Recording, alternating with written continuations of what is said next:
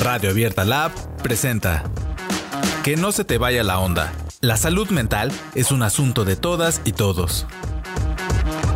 Temporada 1. La salud mental en tiempos de pandemia.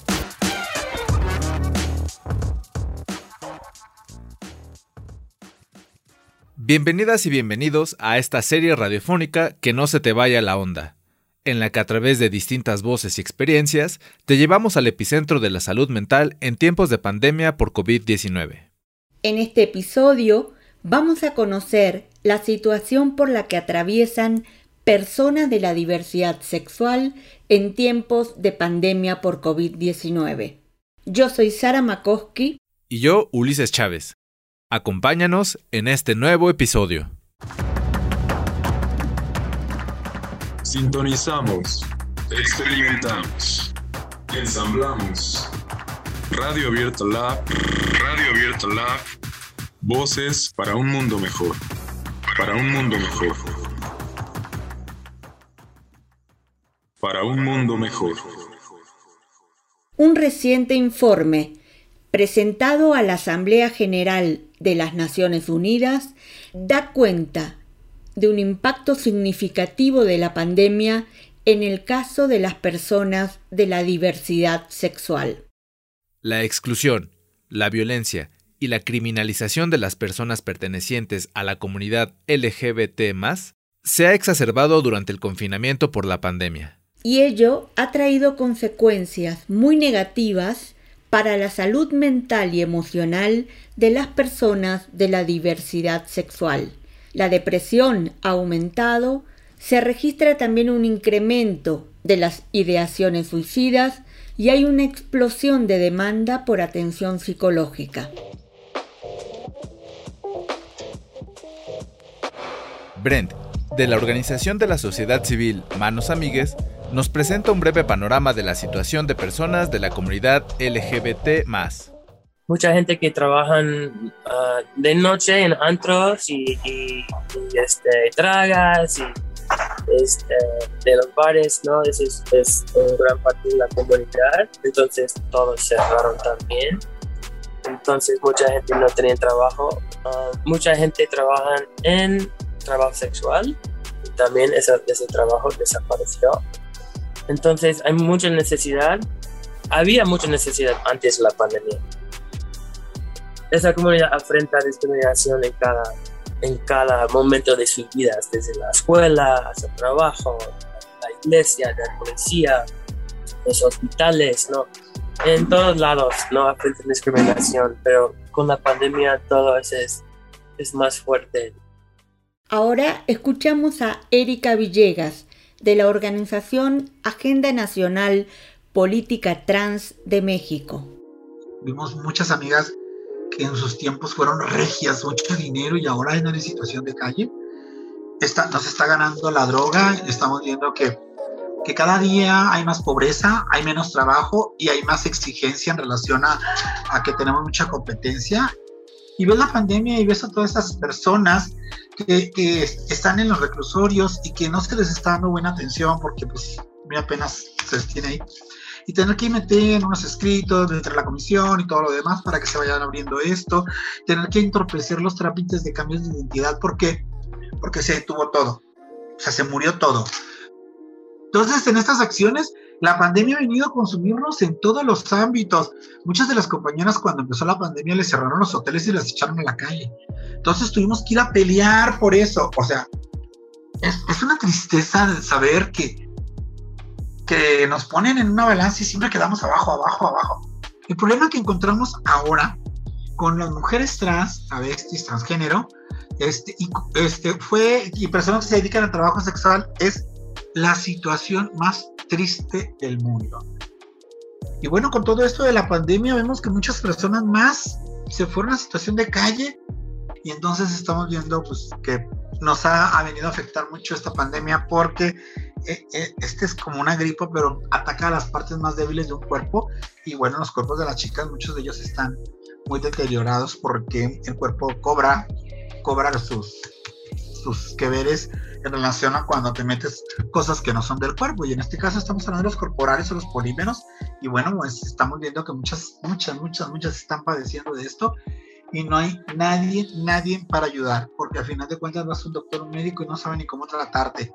Entonces esas acciones están tristes, la pandemia vino a dejarnos en la calle, a dejarnos pobreza, a, a, tener que buscar otra actividad, porque el trabajo sexual no se puede llevar a cabo en vía pública con tanto policía dando vuelta. También conversamos con el doctor Moisés Hernández, coordinador del programa psicosocial de Casa Frida, Refugio LGBT, y esto nos dice.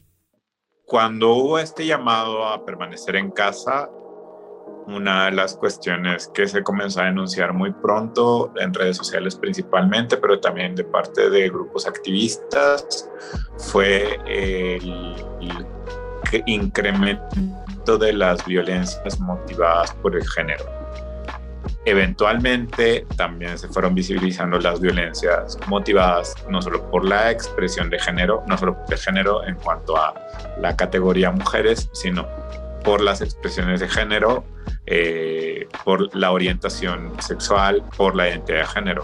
Entonces, algo que empezó a ocurrir muy pronto una vez que inició el confinamiento en México es que empezaron a visibilizarse en redes sociales casos de chicas, chicos, chiques, voy a hablar en, en vocabulario incluyente también, este, que a quienes se les fue expulsando de su hogar debido a que eh, incrementó la violencia hacia estas personas y particularmente en el caso de la diversidad sexual hubo situaciones en las cuales, por ejemplo, em, personas que de alguna manera eran, digamos así, toleradas en su, en su hogar porque aportaban económicamente, al perder su empleo también al inicio de la pandemia, pues eh, la familia les expulsaba. Personas que, este, eh, con quienes tenían una relación un poco distante, precisamente porque la mayor parte del tiempo estaban siendo personas muy jóvenes en en la universidad o, o en el trabajo, pues también fueron expulsados del hogar precisamente por, por las tensiones que se generaban por la orientación y la identidad.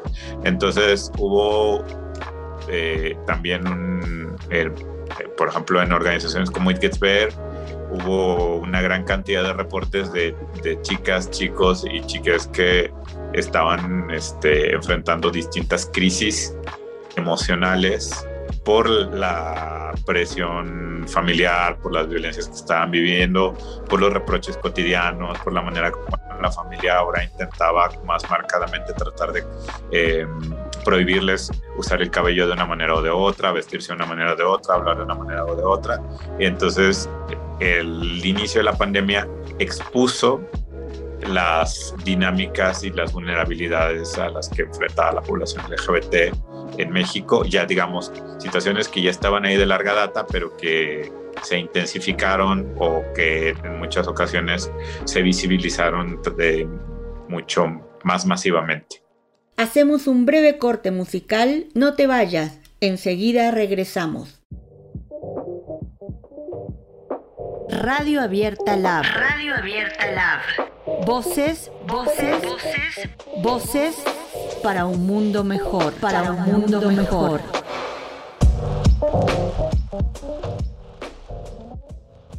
My lover's got humor. She's the giggle at a funeral. Knows everybody's disapproval. I should've worshipped her sooner. If the heavens ever did speak, she's the last true mouthpiece.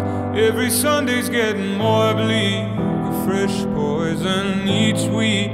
We were born sick, you heard them say it. My church offers no absolutes. She tells me worship in the bedroom. The only heaven I'll be sent to is when I'm alone with you. I was born sick, but I love it. Command me to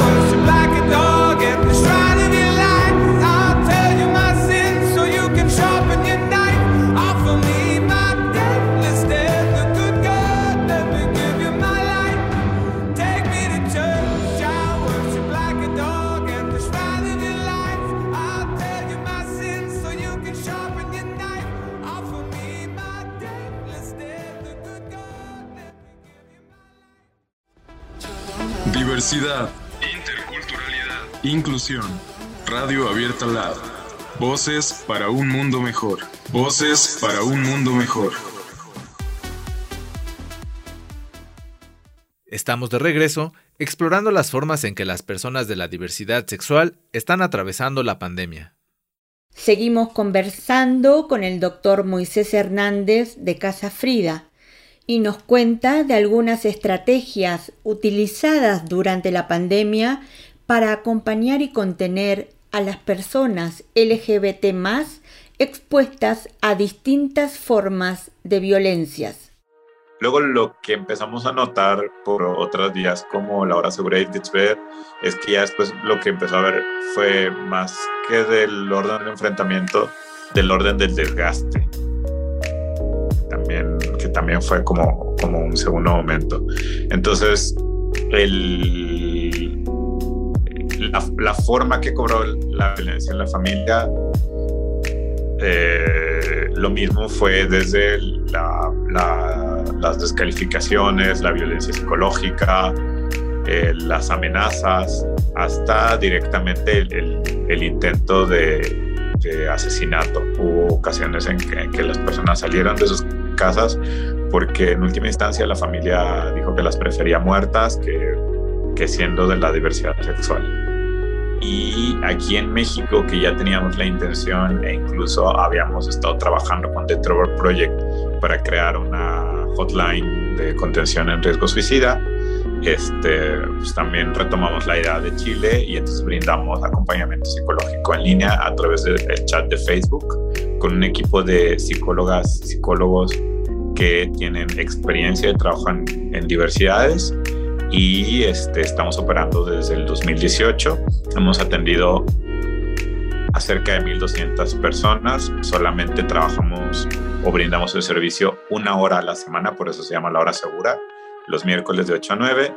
Entonces, simultáneamente en ese horario podemos estar atendiendo desde una hasta 30 personas. Ha, ha habido picos en los que hasta 30 personas con este equipo de psicología y donde lo que buscamos es este, brindar contención cuando se trata de, crisis eh, o de ideación suicida y acompañamiento y orientación para otro tipo de temas como closet, violencia familiar, este, cuestiones de salud, VIH, eh, violencia de pareja, todas estas cuestiones.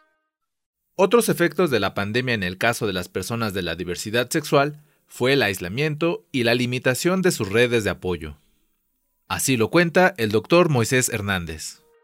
La pandemia, independientemente del nivel de violencia que pueda haber habido para las personas LGBT que les pudiera o no conducir a la expulsión del hogar, la pandemia fue una época de mucha limitación de vínculos.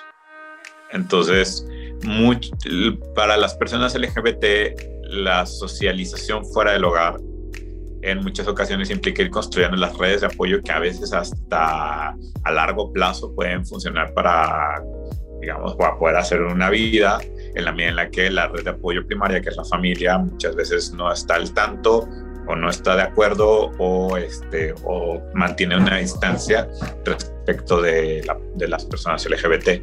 Entonces, la pandemia aisló a muchas personas de sus redes de apoyo, de sus redes de apoyo en la comunidad y entonces la hora segura durante la pandemia, si de por sí ya tenía esa misión de fungir como un enlace con la comunidad, eh, es decir, para las personas que ya se encontraban aisladas, porque además la hora segura escribe generalmente gente del interior de la República y en muchísimas ocasiones gente entre 15 y 17 años que este, que de por sí no pueden tener una socialización tan amplia con otras personas LGBT y que en muchas ocasiones además no viven en centros urbanos. Entonces, de por sí ya la hora segura funcionaba así. Durante la pandemia, eh, pues se hizo extensivo incluso a personas que antes sí podían tener otro nivel de socialización, pero que ahora estaban aisladas, encerradas con sus familias, no siempre este, dispuestas a, a, mm, digamos, a incluir la, diversidad como parte de sus dinámicas, ¿no? Casa Frida es un refugio para las personas de la comunidad LGBT. Escuchamos al doctor Moisés Hernández. En Casa Frida, pues el trabajo ya no es en línea, es presencial. Es con personas que llegan refugiadas, con personas que además este, necesitan más allá de una contención, necesitan de repente un, acompañamiento breve, porque la estancia no es por tiempo ilimitado, pero un acompañamiento breve que les ayude a volver al, al espacio social, pero sin, sin avasallarse por las dinámicas de exclusión. O sea, es un, un espacio que está pensado, Casa Frida, este, justamente para fortalecer y fomentar la inclusión social. Nos vamos a un breve corte musical. Ya regresamos. Diversidad, interculturalidad, inclusión. Radio Abierta Lab.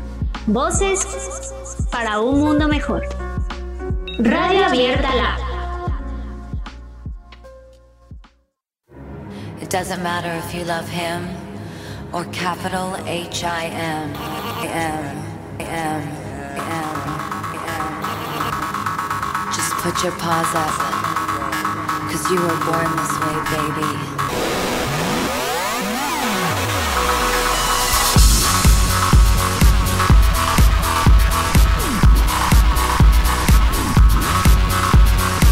My mama told me when I was young, superstars. She rolled my hair, put my lipstick on, in a glass of her boudoir. There's nothing wrong with loving who you are, she said, cause he made you perfect, babe. So hold your head up, girl, and you'll go far.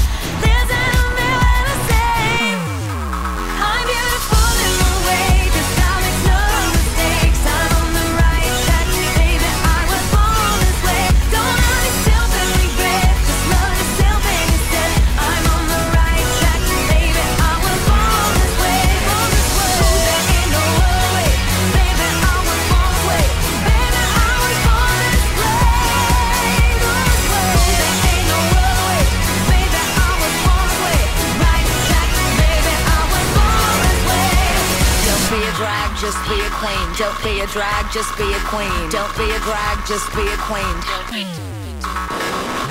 Give yourself prudence and love your friends. Subway can rejoice the truth.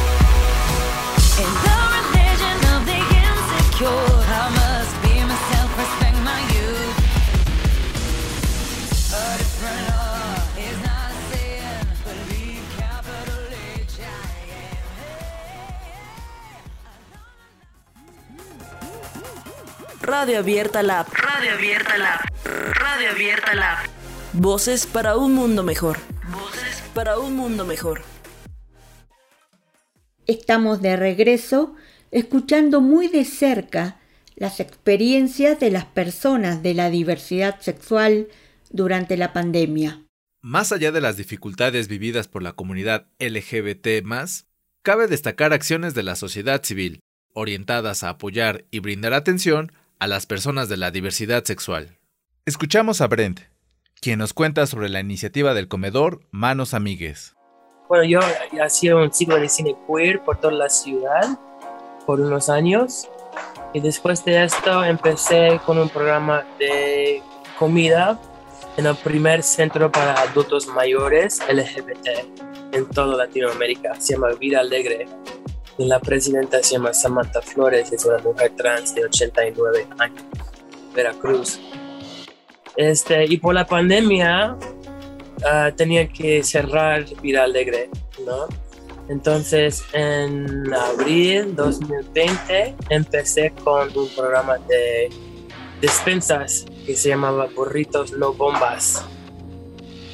Con un equipo que es el equipo de, que tenemos ahorita también en el comercio comunitario, este, hicimos despensas para este, 300 personas cada semana por más que un año. Entonces, con varios voluntarios uh, de ese programa, y del otro comedor comunitario empezamos hace dos meses, Manos Amigues, que ya es nuestro comedor comunitario aquí en, en calle Pedro Moreno 113 en Colonia Quepero.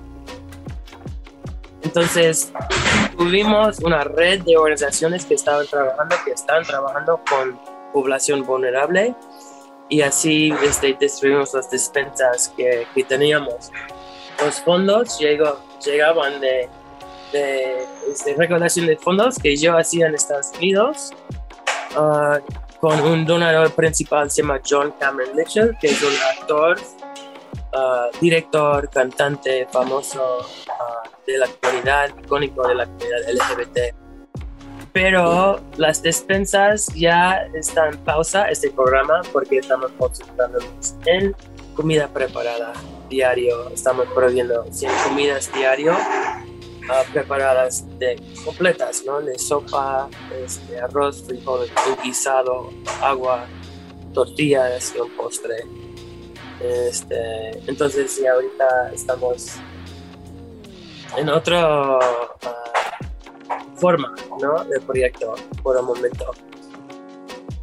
Ahorita más o menos 100 personas diario, pero está creciendo cada día, entonces, pero por el momento estamos a 100 personas después de casi dos meses abierto. Hay mucha gente de la comunidad LGBT, pero también hay muchos vecinos que vienen para acá porque es comida ahora a 11 pesos. Ah, entonces, obviamente, muchos, muchos viejitos vienen, personas con discapacidades y personas que solo quieren una, una rica comida por su casa aunque el proyecto está hecho ah, por y para la comunidad LGBT, nuestras puertas están abiertas a todos, todas y todos. También somos un foro cultural, tenemos una galería donde presentamos un artista distinto cada mes. Tenemos una expo nueva el sábado. Realmente no en el centro cultural LGBT en la Ciudad de México, no en un centro LGBT en parte de México. ¿no? Esa es la ciudad más grande de Occidental y merecemos más espacios aquí, aquí así. Hay pocos espacios así para la comunidad LGBT. Y ahora Erika Villegas, de Agenda Política Trans, nos comenta. Nosotros es, es el momento que más trabajo hemos tenido. Hemos trabajado por toda la comunidad, por todas las partes, tratando de ayudar con nuestro granito de arena. Entregamos tarjetas del gobierno, más de 700 para las personas de trabajo sexual, que vienen siendo hombres, mujeres cis y mujeres trans que se dedican a trabajo sexual, estuvieron llegando esas tarjetas y estuvimos dando apoyo también, ayudar a, tener que canalizar a las personas, de las mujeres trans en la delegación Cuauhtémoc para que se les dé una tarjeta de ayuda. Es la primera vez que nos dan algo y se agradece porque nunca se habían fijado en la comunidad trans y en las mujeres trans, porque también metimos eh, proyectos para mujeres trans en esta pandemia, porque muchas tenían su propia estética pequeña, o tenían un puestecito de dulces, o tenían otro tipo de, de trabajo, porque salieron del trabajo sexual y estamos apoyando todo eso. Y bueno, seguimos trabajando, la pandemia no nos detiene, dimos más de 5 mil despensas. Así llegamos al final de este episodio en el que nos acercamos a los difíciles efectos que la pandemia causa en las vidas de las personas de la diversidad sexual. Muchas gracias por acompañarnos en un episodio más de la serie Que no se te vaya la onda. Hasta la próxima. Sonidos, sonidos, historias, géneros. Radio Abierta Lab. Voces para un mundo mejor para un mundo mejor.